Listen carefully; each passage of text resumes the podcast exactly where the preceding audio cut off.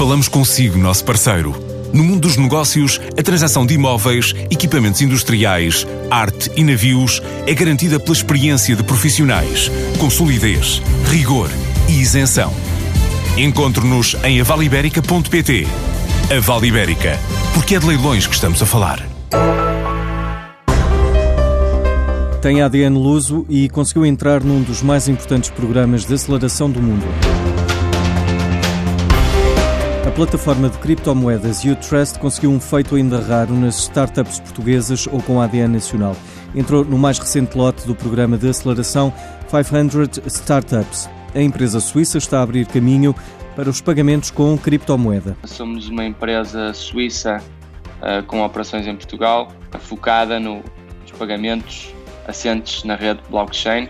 Somos pioneiros para comparar um bocadinho aqui para as pessoas entenderem que estão a ouvir, é um bocadinho como estar a trabalhar em pagamentos online nos anos 90, ou seja, assentámos numa tecnologia muito recente, muito, muito disruptiva. Para dar aqui também outra ideia, em cada 40 mil uh, programadores informáticos, um Uh, realmente tem qualificações uh, para blockchain. Nuno Correia é o presidente executivo da UTrust, que até ao final do ano está a contratar mais 20 pessoas para os escritórios de Lisboa, Porto e Braga. O nosso foco de operações é em Portugal, uh, que, a meu ver, uh, não só falando da Europa, é dos países do mundo com, com melhores uh, programadores informáticos.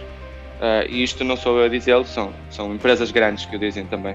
Temos muito talento em Portugal, pessoas são muito trabalhadoras, muito inteligentes e as melhores pessoas com quem eu já trabalhei na área da tecnologia não é por ser português que estou a dizer, é mesmo por ser verdade, uh, são portuguesas e é aqui que queremos contratar o melhor talento para se juntarem à família U-Trust. Com estas contratações, a U-Trust passará a ter 60 trabalhadores. E é sobre o envolvimento dos colaboradores nas empresas que a gestora Anabela Posidónio fala esta semana, lembrando a necessidade de criar empatia para que os trabalhadores queiram ficar. Um tema que tem estado na ordem do dia das empresas é a questão do employee engagement. E aqui, antes de avançar no tema propriamente dito, é importante definir o que é afinal employee engagement. Segundo um estudo realizado pela AON, pode definir-se como o nível de investimento psicológico que os colaboradores estão dispostos a, a ter perante a organização.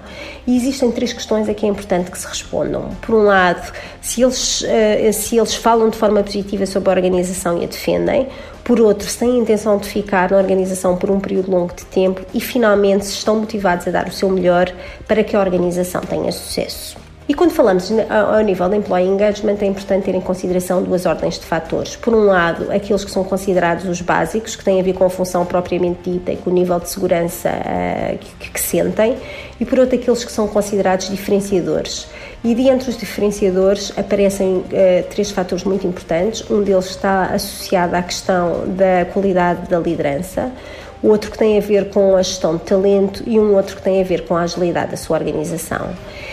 E a questão do employee engagement, na realidade, tem estado na ordem do dia, não porque, porque é uma moda, porque, segundo um estudo realizado pelo Gallup, o State of Global Workplace, que envolveu cerca de 1,4 milhões de trabalhadores de 142 países, existe uma correlação direta entre os resultados de uma empresa e o nível de engagement dos colaboradores.